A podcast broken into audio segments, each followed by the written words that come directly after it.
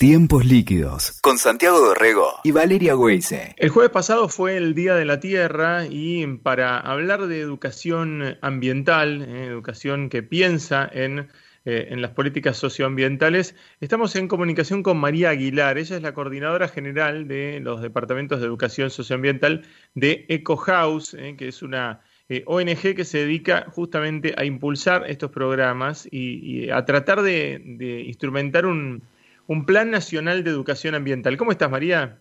Hola, muy bien. ¿Ustedes? Bien, muy bien, muy bien. Estábamos viendo el, proyecto eh, que, bueno, que ustedes vienen impulsando. Contanos de qué se trata. Bueno, particularmente el proyecto de ley de educación ambiental es algo en lo que venimos trabajando hace años. Realmente son, es una iniciativa que se presentó varias veces en el Congreso, tuvo distintos avances a lo largo de la historia y por H o por B nunca se terminó sancionando. Es una deuda pendiente que tiene el país. Y digo deuda, pendiente porque la misma Constitución Nacional dice que los ciudadanos y ciudadanas tenemos un derecho a recibir información y educación ambiental. Y esto después vuelve a aparecer en otra ley, que es la ley madre y suprema en todo lo que tiene que ver con ambiente, que es la Ley General del Ambiente. Y así lo mismo se repite en distintos acuerdos, incluso internacionales, en distintas leyes provinciales. Entonces, desde COHAUS venimos trabajando para que efectivamente ese derecho se garantice en cada rincón del país y que se elabore una estrategia nacional, federal, que asegure que todos los chicos y todas las chicas y todos los docentes de todas las provincias reciban y sean educados en materia socioambiental. ¿Y en qué instancia estamos hoy por hoy, María? Digo, desde lo parlamentario, ¿no? En, el avance, porque decías que es una deuda de hace mucho tiempo, que vienen insistiendo. ¿Dónde estamos parados hoy, no? Porque da la sensación de que un poco más de conciencia hay, pero todavía falta este, una última vuelta de tuerca, ¿no? Tal cual lo decís, falta la última vuelta de tuerca. Eh, los proyectos, se presentaron varios proyectos de distintos bloques eso hace que eh, se note interés de parte de todos los partidos por avanzar en algo de este tipo. Finalmente, el proyecto que más avanzó es uno que se presentó desde el Poder Ejecutivo, el Ministerio de Ambiente y Desarrollo Sostenible, en conjunto con el Ministerio de Educación, elaboraron y presentaron un proyecto. Lo tomó la Cámara de Diputados, se aprobó, ahí en diputados tiene su media sanción, pasó al Senado y eh, la semana pasada tuvo dictamen unificado de las comisiones ahí en el Senado. Entonces está mm. listo para entrar en el recinto. Lo que pasó es que, bueno, con las restricciones sanitarias tenemos acá un, parate de vuelta en el Congreso, así que hay que esperar que retomen sesiones y esperamos, cruzamos dedos y, activaremos, no solamente lo dejamos al azar, ¿no? Eh, para que esté en la primera sesión del Senado. Y que se, que se mueva y que se apruebe. El, eh, ¿qué, a ver, yo, yo, miro los materiales de, educación que tienen mis hijos y la verdad que el tema ambiental está, está involucrado en esa, en esa currícula. Eh, ¿Qué es lo que cambiaría o qué es lo que se incrementaría a partir de, la, de, una posible este, aprobación de la ley? Lo que cambiaría es que sería una estrategia nacional. Es mm. decir, que no quedaría en manos de él o la docente que le gusta la naturaleza y quiere enseñarle a sus estudiantes, o si un director quiere hacer algún proyecto institucional, o si una provincia o un municipio, esto tiene, tiene y va a tener que hacerse en todas las escuelas de gestión pública, de gestión privada, en las universidades, en los institutos de capacitación docente, en las instituciones también de formación de oficios, digamos, en todos los ámbitos educativos. Ya no quedaría a, a la deriva y a, merced del interés personal de individuos o individuos, sino que eh, por ley se tiene que garantizar que suceda. Y también sirve para estructurar de alguna manera los contenidos. Entonces hay un piso mínimo, esto sería una ley de presupuestos mínimos, en donde no podemos eh, dar, brindar contenidos menos que de este piso. Sí, las provincias, por ejemplo, podrían agregar más contenidos y ser más exigentes e incluso poder adecuarlos a su contexto local, ¿no? Porque no es lo mismo la educación ambiental de un estudiante o un docente en Ciudad de Buenos Aires que en Jujuy y que en Ushuaia. Las problemáticas socioambientales son bien diferentes, entonces es importante que la educación también se ajuste a las necesidades de cada localidad. Pensaba en eso último, María, es súper interesante con la diversidad que tenemos y, esta extensión enorme de, de, cambios de clima y realidades, como describís. Bueno, además estamos muy sensibilizados, sobre todo con el tema de los incendios en la Patagonia, ¿no? Este, este año ha sido tremendo en ese sentido, la cantidad de, hectáreas, los problemas de, lluvia, de falta de agua, o bueno, que nos va imponiendo en cada uno de, los rincones del país. Eh, me suena un poco lo, que contás a, bueno, la obligatoriedad como es la ESI, ¿no? La educación sexual integral, poder planificar que haya un área de contenido según las edades trasladándolo al, tema ambiental. Hoy por hoy es como intuitivo y a veces no están adaptados ni, ni a la edad de los chicos este, o a la realidad de, de donde viven, ¿no? Tal cual, bueno, es algo muy similar a la ESI, es una buena analogía la que propones. Eh, es, muy similar. Y, y, y, así como, como venimos hablando, ¿no? estos incendios y estas, estas situaciones socioambientales que se vienen dando, estos desastres, no quiero decir naturales porque no todos son naturales, ¿no? antropogénicos, vamos a decir, eh, que vienen mucho de la mano del hombre. Bueno, de hecho los, los incendios, el 95% viene, son causados por acciones humanas, ya sea por accidente como a propósito y con intención. Entonces los incendios de este año se suman a los del año pasado, no nos olvidemos que venimos en una racha tremenda y las condiciones climáticas y la crisis climática y ecológica lo que hacen es potenciar estas cosas, ¿no? Eh, hacer sequías que hacen que se, que se expandan más rápido los incendios, eh, las tierras quedan desertificadas, no se pueden usar para cultivar alimentos, eh, generan aludes, más inundaciones, no hay capacidad de absorción de los suelos.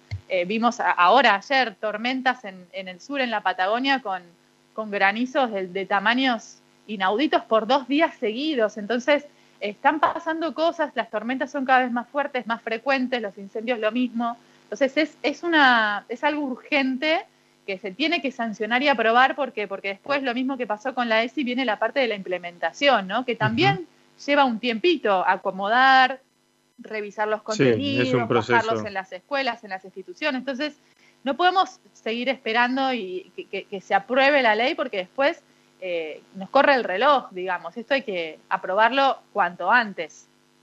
Eh, eh, María, eh, ¿cómo es el trabajo que hace Cohouse más allá de esta, de, impulsar esta, esta ley, ¿no? Pero este, en, en, las actividades que ustedes trabajan. Bueno, Cohouse, como veo bien presentadas al principio, es una asociación civil sin fines de lucro y lo que hacemos es promover el desarrollo sostenible en sus tres aristas, ¿no? Lo ambiental, lo social y lo económico en equilibrio y lo hacemos a través de programas que tienen que ver, por supuesto, con la educación socioambiental, con la política, como el impulso de estas leyes, y con el voluntariado. Somos un mm. equipo en este momento de más de 800 personas de todo el país, incluso personas de otros países del mundo. Eh, y la sede, si bien nació en Ciudad de Buenos Aires, en este momento ya hay sedes en distintas localidades, en distintas provincias, eh, y tenemos distintos proyectos de todo tipo, digamos. La idea es ser un, un punto de encuentro para personas que tengan ganas de poner su granito de arena desde lo que traigan, ¿no? desde su profesión. Lo, que siempre aclaramos es, no hace falta estudiar ciencias ambientales o biología para, para activar por el ambiente. Eh, desde cada uno, desde su profesión, desde su experiencia y desde su, lo que viene haciendo en su vida diaria puede aportar y puede aportar mucho. María, y en ese sentido, ¿hace cuánto que existe Eco House? Y me imagino estarán eh, muy atentos también a, los cambios justamente de, lo político, ¿no? Este, avanzar sobre un cambio legislativo como este aquí en la Argentina, pero a nivel global el cambio de un presidente, de pasar de, Trump a Biden, también tiene sus consecuencias, deben estar muy atentos a eso, ¿no? Exacto, bueno, Cohouse este año cumple cinco años formalmente, si bien antes estábamos, eh, éramos un grupo de personas nomás, Eh, cumplimos cinco años este año, así como, como Ecofaus como organización. Eh, y sí, tal cual, el contexto va cambiando y creo que cada vez más nos damos cuenta que la globalización eh, se ve en todo, en absolutamente todo. La crisis climática y ecológica que vivimos es global, no es en mi país y no en el tuyo, digamos, en mi provincia y no en la tuya.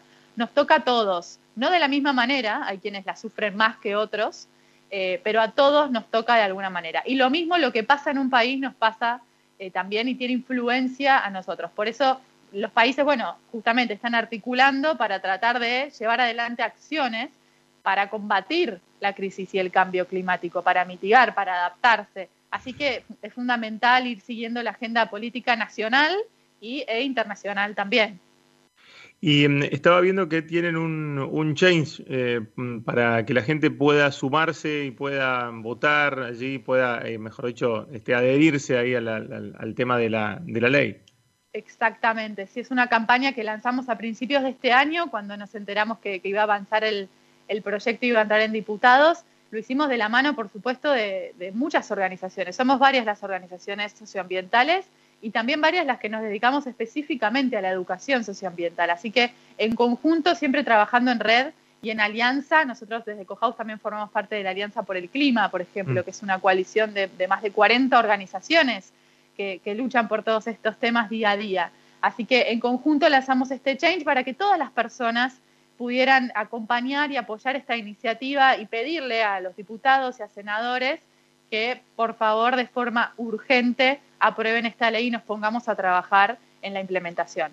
Ahí está, para los que quieran firmar este, change.org y lo buscan Cámara de Diputados, Ley de Educación Ambiental, este, si no hay en la página de, de Ecohouse, ¿no? ecohouse.org.ar está, está el link, pero ya hay como 60.000 personas que firmaron, está buenísimo fue impresionante porque la verdad que en, el plazo de una semana más o menos ya teníamos como 50.000 firmas. La verdad que es lindo y, bueno, se relaciona un poco con la coyuntura de ahora, ¿no? Eh, la gente pidiendo educación, las personas pidiendo educación, eh, que no es menor y es fundamental. Nosotros creemos que la educación sin dudas es la herramienta más poderosa para generar los cambios profundos que necesitamos ver en el mundo.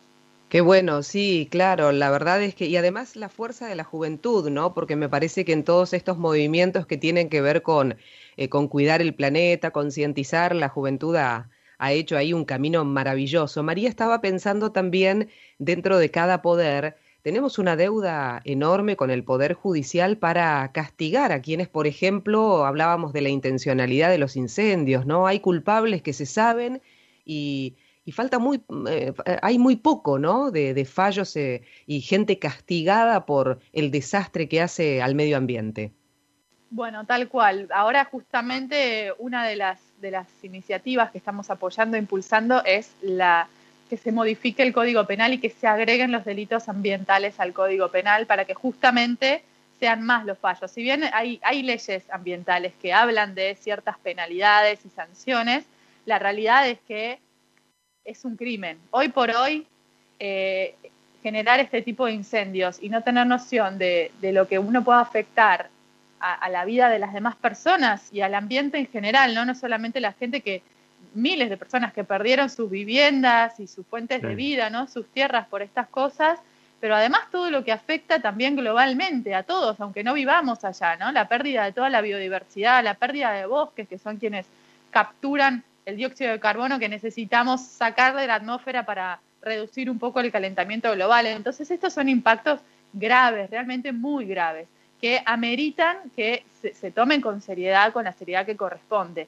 No puede ser que por robar un auto o no sé, cualquier cosa uno reciba y vaya y vaya detenido y por iniciar un incendio y perjudicar no solamente a esa comunidad, sino a todo el planeta Tierra básicamente, eh, uno no, no reciba ningún, ninguna consecuencia. Entonces, es importantísimo empezar y, promover también esta, esta iniciativa de incorporar los delitos ambientales al Código Penal. María, un placer charlar con vos ¿eh? y, meternos en, en, este tema y esperemos que, que, bueno, que tenga una resolución rápida. Esperemos que sí, ojalá. Se supone que vuelven las sesiones en mayo, ¿no? Después de estas dos semanas de, de parate que tuvimos acá en la sociedad. Esperemos que así sea, que se apruebe finalmente y después manos a la obra para, para que efectivamente llegue a cada rincón del país. Muchas gracias a ustedes por este espacio y bueno, cuando quieran. Un placer. Nos vemos. Fuerte abrazo. María Aguilar, coordinadora de los departamentos de educación socioambiental en Eco House Global, hablando sobre la ley de educación ambiental.